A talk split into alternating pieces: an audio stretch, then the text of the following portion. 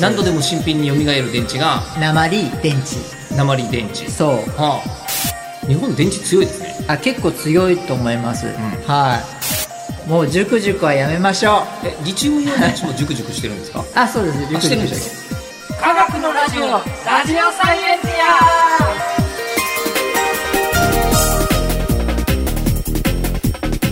科学のラジオこれは日本放送アナウンサー聞きたがり吉田久典が国立科学博物館認定サイエンスコミュニケーターで大学講師をしながら芸人をやっている不可思議変態人間黒ラブ教授とともにさまざまな科学サイエンスを根掘り葉掘りと聞いていく番組であるア科学のラジオラジオサイエンティア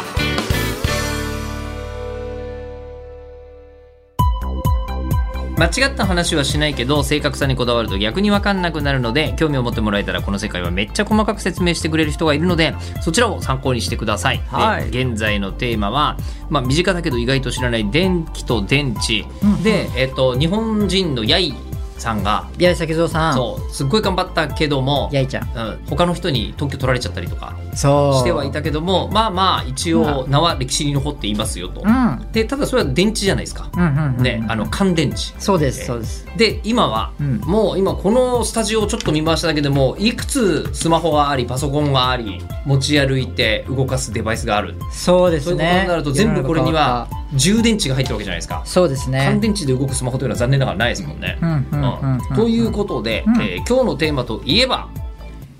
電池の充電でノーベル賞まで取っちゃったふうはい、なんかあの電池は発電機よりも前から人類は見つけていた、はいはいはいという話にこの1回2回でなってましたけどもう、ん充電できる電池、はいうん、ってのは、はいなんかあの普通のボルタ電池とかと、うんうんえーもう根本から違うものな気がするのですがはいはいどうなんでしょうじゃあちょっとだけ整理してみますと、はいそもそも充電できない電池を一次電池っていうんですね、一次電池、はい、ではい充電できる電池を二次電池ってくあの分けてますなまるほずどは、まずは、はいえっと例えば、うん、ボルタ電池は一次電池そうですそうですそうです、んんんでその一次電池っていうのはまあ要は化学電池なのではあ出発物である化学物質が反応して生成物となるわけですよねあ原料があるわけだそうですいわばそうですそうですいわばその原料はうんうん使いは減るよねってことですね、あそうですそうでほすうほうほうなので反応エネルギーを電気エネルギーに取り出して放電するだけなので、うん確かに今おっしゃった通りで出発物が全て反応物になった時点でエネルギーの生産は終わるってことですよねじ電池の寿命が終わるでもアルカリ電池とか、うんえっとマンガン電池ってのも、うんそういうことですよねそうですそううです、んうんうん二次電池っていうのは電池を使った後に逆向きに電流を外部から流すことで、うん生成物を元の出発物に元に戻すことができるのがうん二次電池です、うん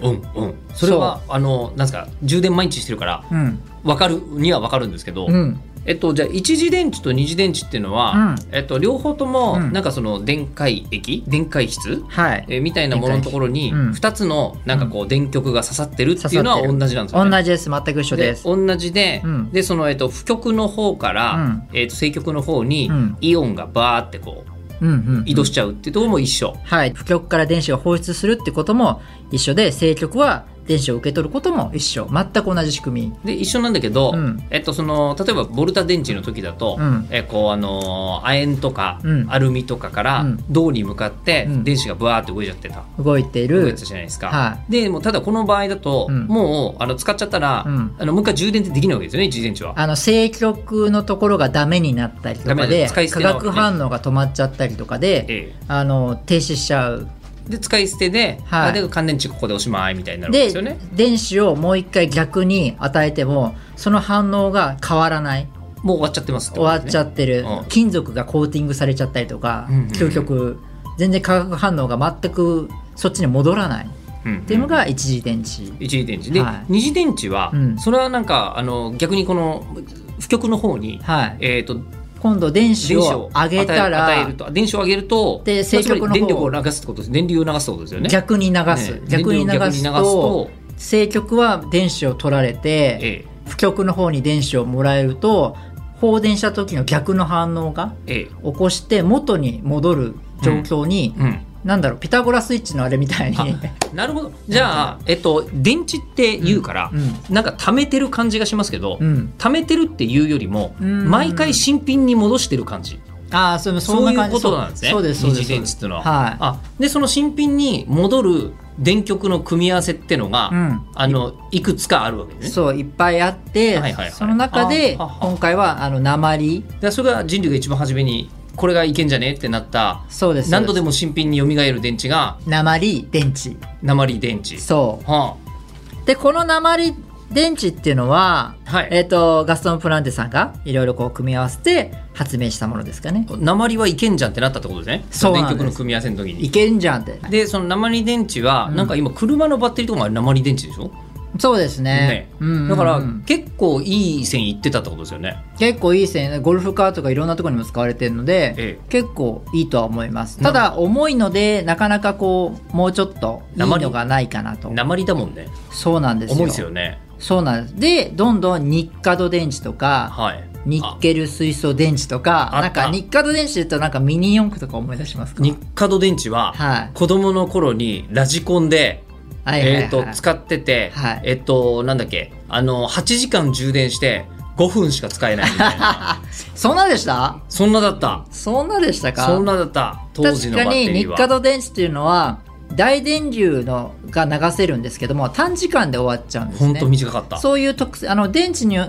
て二次電池でもいろんな物質によってその性質が変わるんですようんで、えっと例えば日課と電池は充電式シェーバーとか、まあ、そういう短時間で終わるものにはよく使われたって感じですかねでただその時にうん使い切らないで充電すると,、うんえあーー、とのどんどんこう使えなくなっちゃうよみたいな、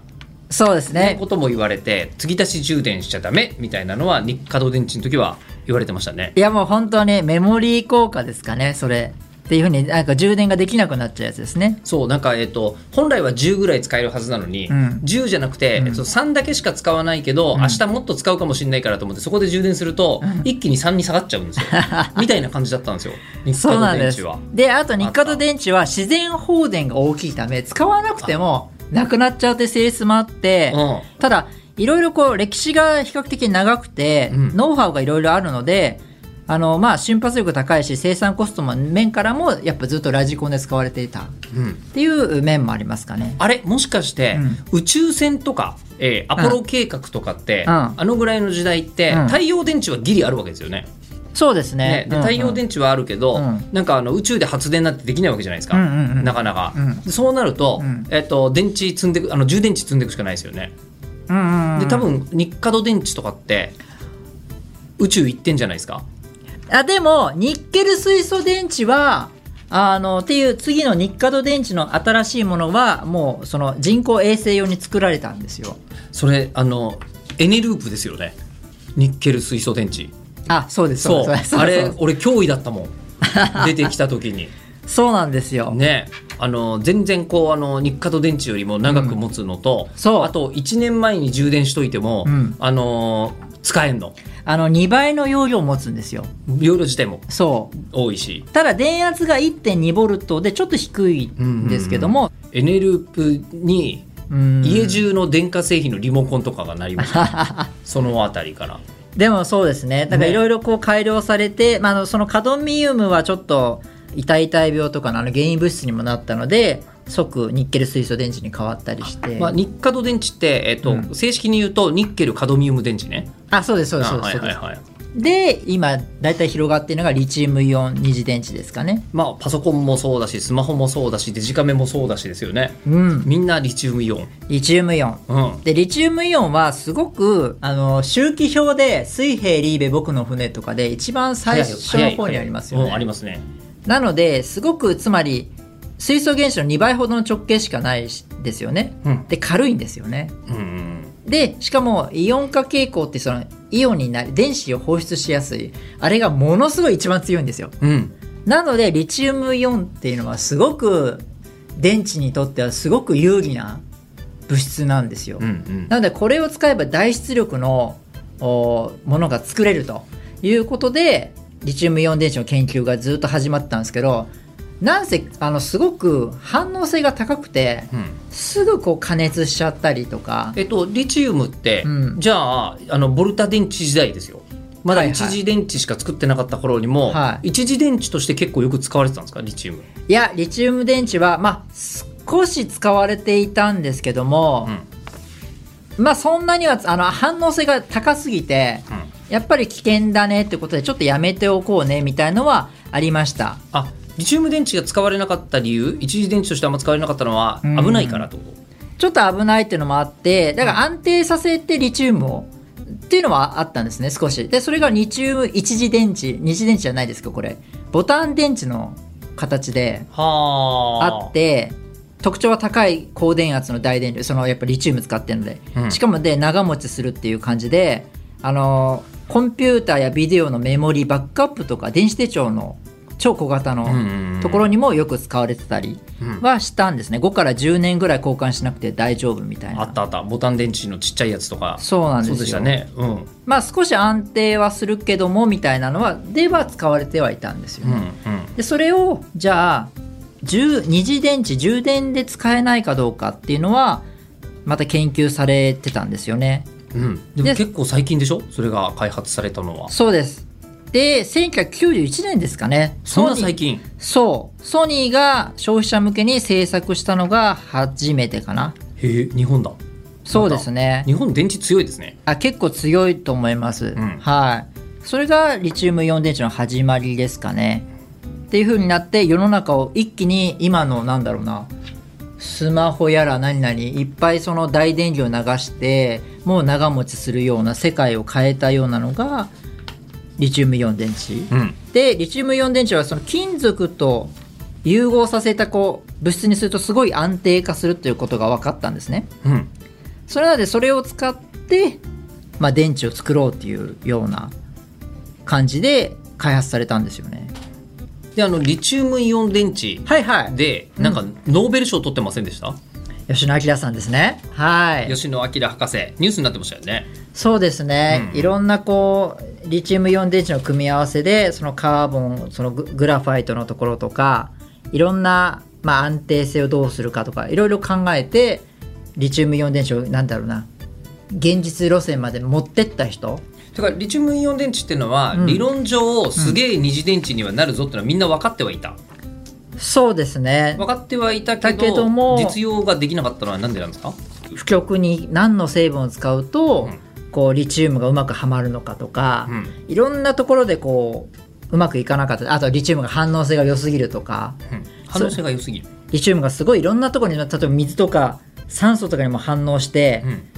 すごく熱を出しちゃうんですよ。うーんそれが危ないんですけどもいろいろいろんな人が吉野さんだけじゃないんですけどもいろんな方が研究して金属酸化物の一部にリチウムイオンがいるとすごい落ち着くことが分かったりとか。うんしてその後に負極でそのなんだろうそのカーボンの材料を調べてあこれリチウムがいろいろすぐに当てはまるねみたいなことでリチウムはこれ実は正極と負極をこう行ったり来たりしてるんですねうんあの中では。うんそれでそれでこう安全性をなるべく高めながらも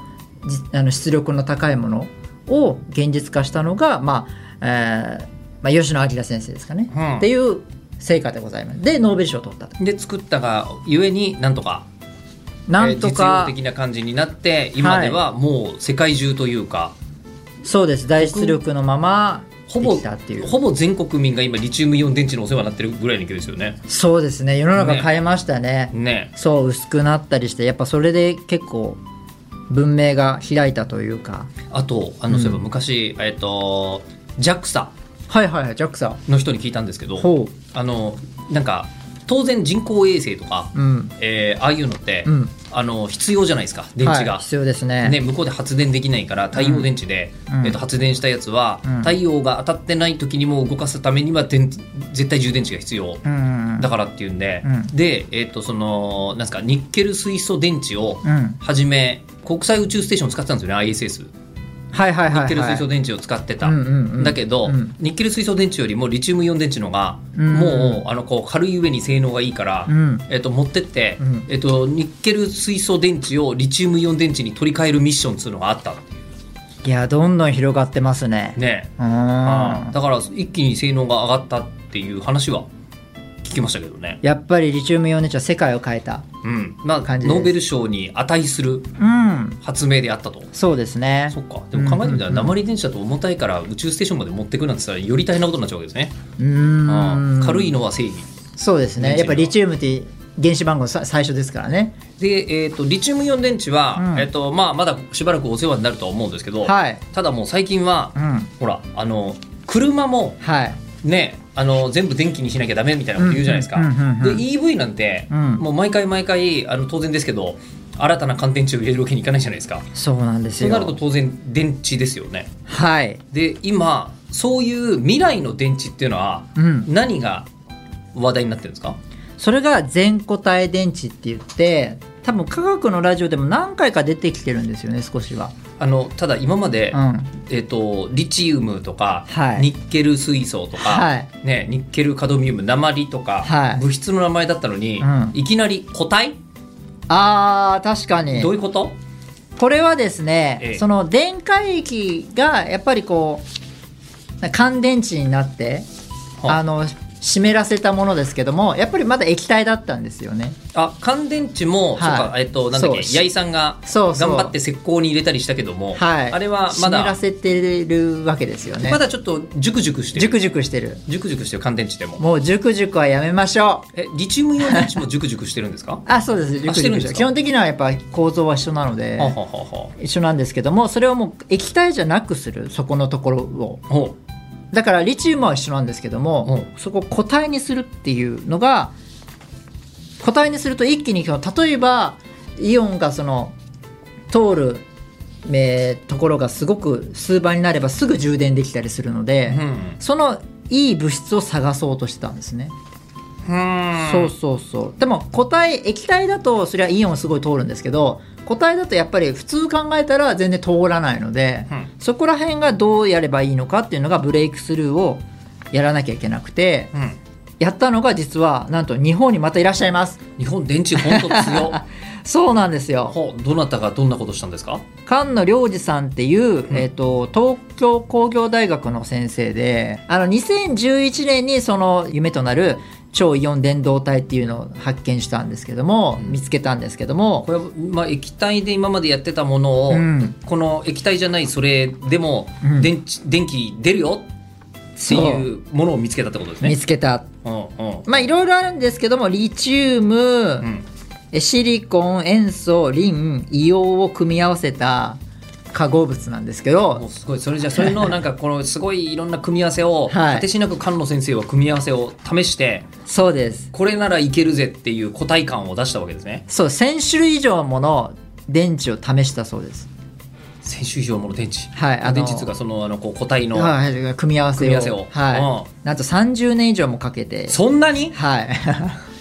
だから相当大変なんですけどこもれは大変ですねでそれでとうとう固体その電解質っていうその固体にしてリチウムイオンの通りがすごく太くなったんですね、今まで通らなかったのが、うんでとうでそれで3倍ぐらいの電気量を流すようになったんですよ電圧が上がったそうですそうです、うんなので、えー、と電流が3倍取れるので充電時間は3分の1に短縮できますしあそうか二次電池の場合はそうそうそうの通りやすいというのろんなは高速道路みたいになったわけ充電スピードも上がるんだそなるほうど、ね、でパワーその際放電も3倍期待できるのではいはいはいはいそれでやったーってことに今なってるんですよねうんうんそれが全固体電池全固体電池えそれだとやっぱり、うんあのこう EV とかにはいいわけですかかなりいいですね充電時間が短くなったりとかするってことそうですそうですそううでんすそうです、あとすごいそのやっぱり発熱とかもいそのなんだろうリチウムイオン電池は結構制御が大変なので、うんそこら辺もなんかいろいろ改良されてるって聞きますね、うん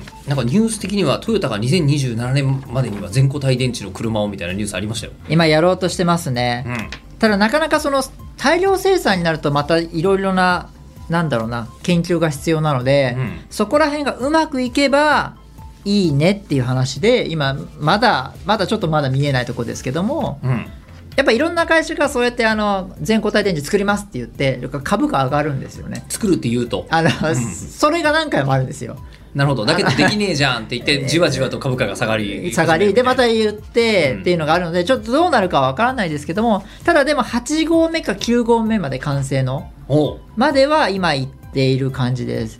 はい、でそそうですね全固体電池は本当にすごく難しくて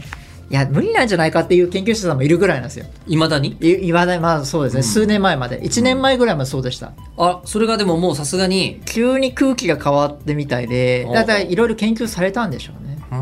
ん、それもあって、